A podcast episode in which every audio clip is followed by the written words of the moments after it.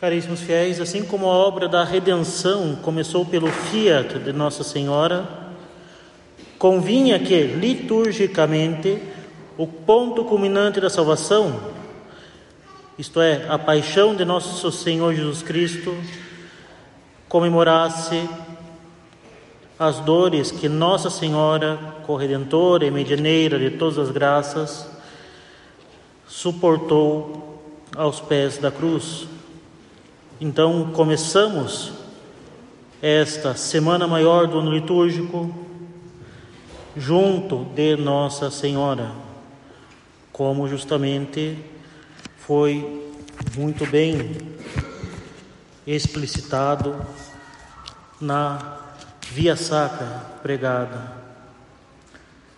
Meus caros, o profeta Isaías chama nosso Senhor de o homem das dores. A imitação de Cristo assevera que nem Jesus Cristo, Senhor nosso, esteve uma hora em toda a sua vida sem dor e sofrimento.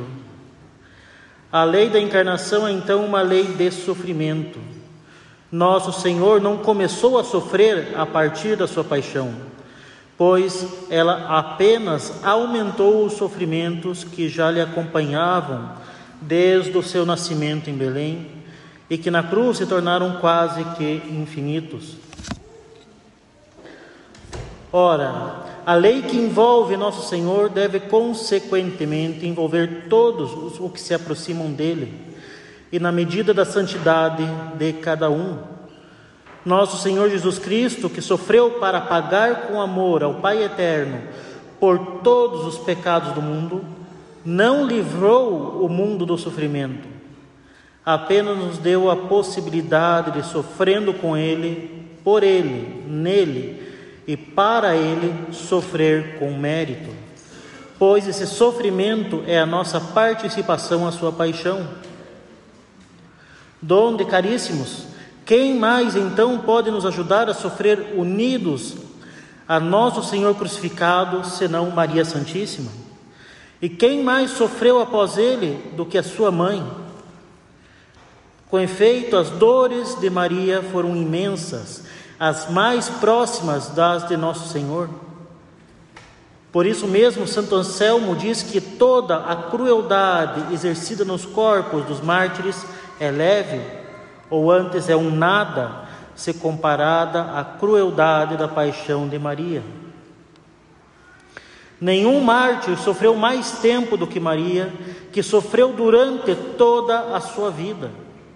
Enquanto os santos tinham um corpo que precisava ser castigado pela penitência e pela mortificação, o puríssimo corpo de Maria Santíssima parecia ter sido feito somente para sofrer ainda mais agudamente. Eles encontravam em Jesus uma deliciosa consolação para o seu martírio. Por sua vez, Nossa Senhora era martirizada em sua alma e em seu corpo, justamente por olhar para o seu filho e considerar todas as suas dores. Em segundo lugar, meus caros, as dores de Maria Santíssima foram imensas, porque foram proporcionais à sua perfeição, à sua grandeza e à sua santidade. Mas que dor seria proporcional à dignidade da mãe de Deus? E que sofrimentos estariam à altura da criatura mais santa depois de nosso Senhor Jesus Cristo? Uma tal perfeição lhe dava ainda mais força para sofrer, e uma tamanha santidade não seria provada senão com muito, com muito sofrimento. E mais ainda, as dores de Nossa Senhora também foram proporcionais às suas luzes, as quais se tornaram para ela uma verdadeira tortura, pois a consciência aguça a dor e a sensibilidade lhe intensifica a violência. Bastava que seu espírito compreendesse algo novo sobre seu filho, ou que correspondesse a um novo testemunho do seu amor por ela, ou que a sua união com Ele se tornasse ainda mais estreita, que as suas dores também aumentavam, pois tanto mais se sofre quanto mais se ama. As dores de Maria Santíssima, sendo imensas, não poderiam ordinariamente ser suportadas pelas forças da natureza humana. E como era impossível para ela ter a sua razão turvada, ou perder a paz e a tranquilidade de seu coração tão estreitamente unido a Deus, somente um milagre da onipotência divina impediu que ela morresse de dor. Ela, que não tinha pecado, que era puríssima e santíssima, que merecera a graça da maternidade divina, passou praticamente toda a sua vida sustentada pelo poder de Deus para, que não, para não ser consumida de dor. Donde a grande conveniência destas palavras do profeta Isaías: Eis que a minha amargura tão amarga está em paz. Nas dores de Nossa Senhora, meus caros, não há desespero, inquietação, impaciência ou ansiedade. Seu longo, cruel e progressivo martírio deu-se na mais perfeita paz e conformidade com a vontade de Deus, como convém justamente a mãe do Redentor. Mas podemos nos questionar Convinha a mãe do Redentor tanto sofrimento? E de fato, a paixão de Nosso Senhor bastava por si mesma. Nosso Senhor Jesus Cristo, sendo verdadeiramente homem, representa na cruz toda a humanidade e, sendo verdadeiramente Deus, oferece no sacrifício voluntário da sua vida um culto de valor infinito ao Pai eterno. Por sua vez, os pobres pecadores sofrem para participar da redenção de nosso Senhor Jesus Cristo. Já Nossa Senhora, sendo a Imaculada e Santíssima, não tinha nada para pagar ou para sofrer. E por que então Reiteramos a questão. Nosso Senhor reservou o mais cruel dos martírios. É justamente porque Ele a ama. A permissão para sofrer era a permissão para realizar o dom de si, que é o mais perfeito dos atos de amor. Mas, como não há maior dom de si do que sofrer pela pessoa amada, Nossa Senhora nunca amou mais o seu filho do que se unindo de forma íntima e integral a todos os seus sofrimentos. Além disso, para aumentar os seus méritos, dando àquela que é mãe de Deus a ocasião de entesourar ainda mais a sua coroa de glória no céu já que não há meio maior de se merecer do que sofrer. Enfim, como a mais alta felicidade a qual podem aspirar as criaturas é a felicidade de contribuir à glória do Criador, das dores de Maria Santíssima, Deus recebeu uma glória maior do que de qualquer outra criatura ou de toda a criação incluindo os anjos e santos, só sendo superada pelos méritos infinitos da paixão de nosso Senhor Jesus Cristo.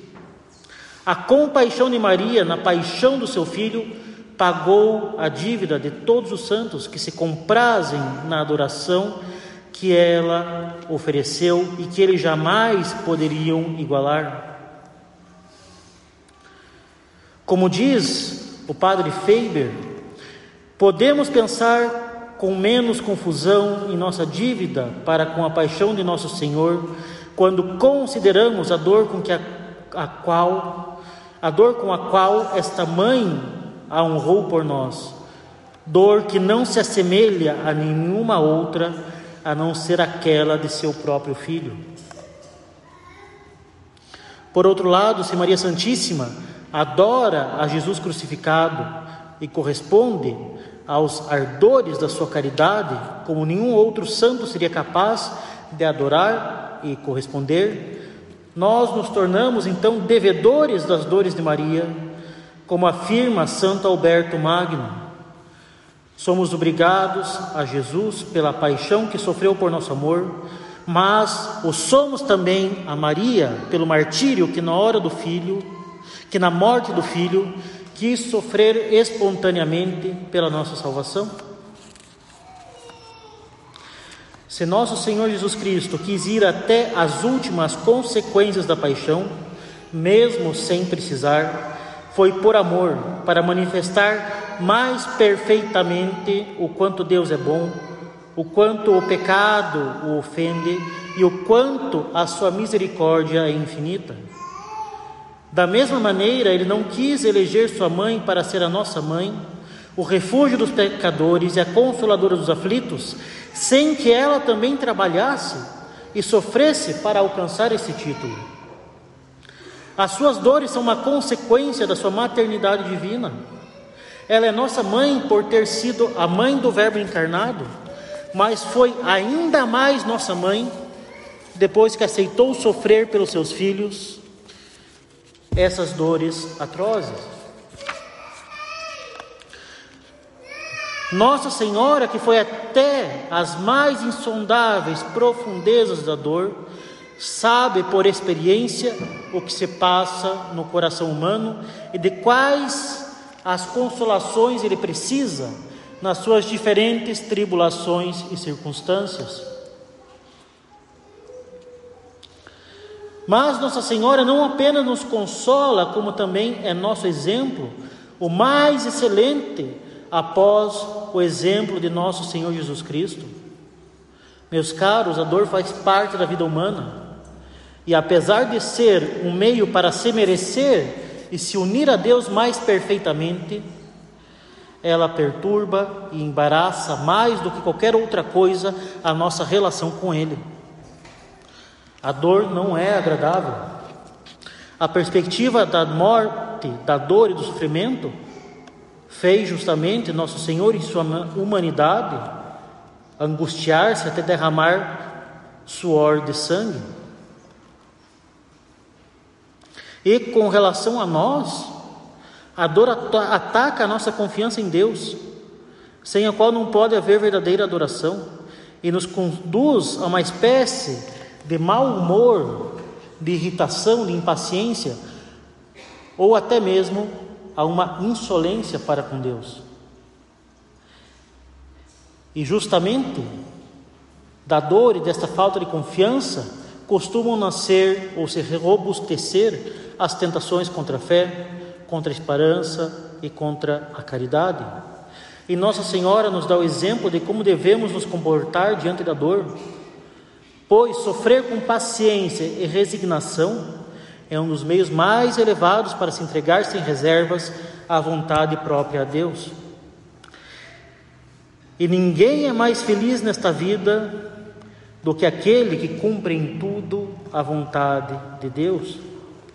E Nossa Senhora, meus caros, é assim uma revelação de Deus. Se a Sagrada Escritura é uma revelação escrita, Nossa Senhora é, em certo sentido, uma revelação simbólica. Deus se serve dela para tornar claro muitas coisas que de outra forma permaneceriam obscuras. Como aprendemos sobre os desígnios de Deus, como Ele quer nos dar a graça, o quanto Ele quer nos fazer santos e de que modo, o quanto o seu amor é fecundo e inventivo e tantas outras coisas, nós podemos saber através de Nossa Senhora. Então, não podemos duvidar de que Nossa Senhora é uma revelação completa sobre o mistério do sofrimento, em suas dores profundíssimas aos pés da cruz. No entanto, caríssimos, e os senhores bem o sabem, Deus é a felicidade.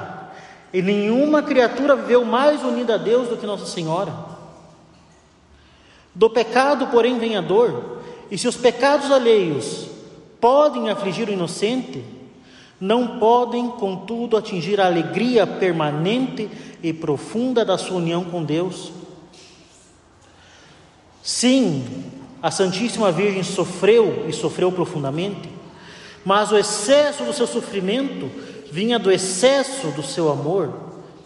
E como o amor não pode existir sem alegria, na alma de Nossa Senhora, o mais agudo sofrimento convivia com a mais profunda alegria. Assim como o caráter festivo desta comemoração de hoje convive com o luto da, do tempo litúrgico da paixão. Nós temos o glória, nós temos o órgão, nós temos os paramentos, branco, paramentos brancos, nós nos regozijamos festejando justamente Nossa Senhora. Mas nós nos alegramos justamente nas suas dores, nós nos consolamos nas suas dores, e nós temos essa consolação justamente no tempo da paixão.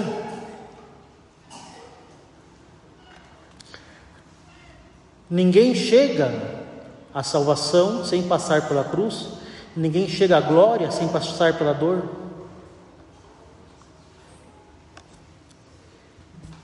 E justamente, caríssimos, no coração imaculado de Maria, a alegria infinita estava misteriosamente unida a uma dor imensa. Ela é Nossa Senhora das Dores, mas também Nossa Senhora dos Prazeres.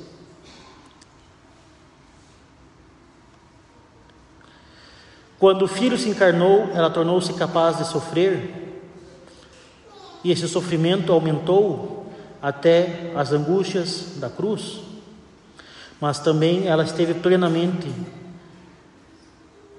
unida ao seu Divino Filho, que herdou a sua natureza, e também isso trazia consolações indescritíveis.